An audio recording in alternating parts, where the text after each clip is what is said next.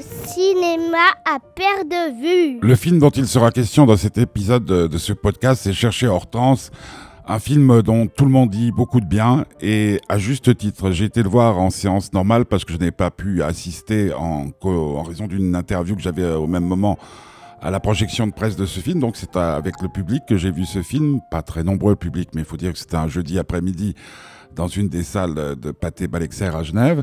Et j'ai adoré, j'ai adoré parce que d'abord euh, Pascal Bonitzer fait partie de ces réalisateurs qui savent raconter des histoires et ensuite parce que le rôle principal est tenu par un Jean-Pierre Bacry en, super forme. Il a toujours euh, sa tête des mauvais jours, mais là, le personnage qu'il incarne, Damien, a plein d'emmerdes.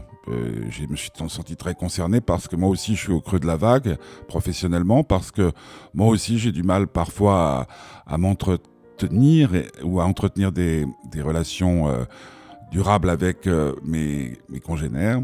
Et puis moi aussi, bah, j'ai des problèmes au sein de mon couple. C'est ce qui va lui arriver puisque sa femme, incarnée par Christine Scott Thomas, va finir par le laisser tomber.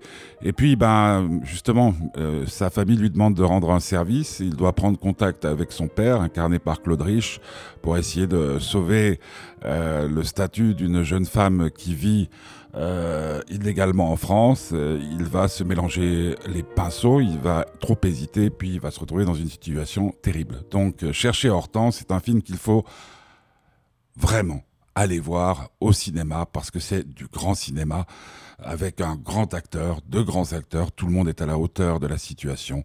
Donc pour toutes ces raisons, courez, si vous ne l'avez déjà fait, euh, voir ce film qui s'appelle Chercher Hortense.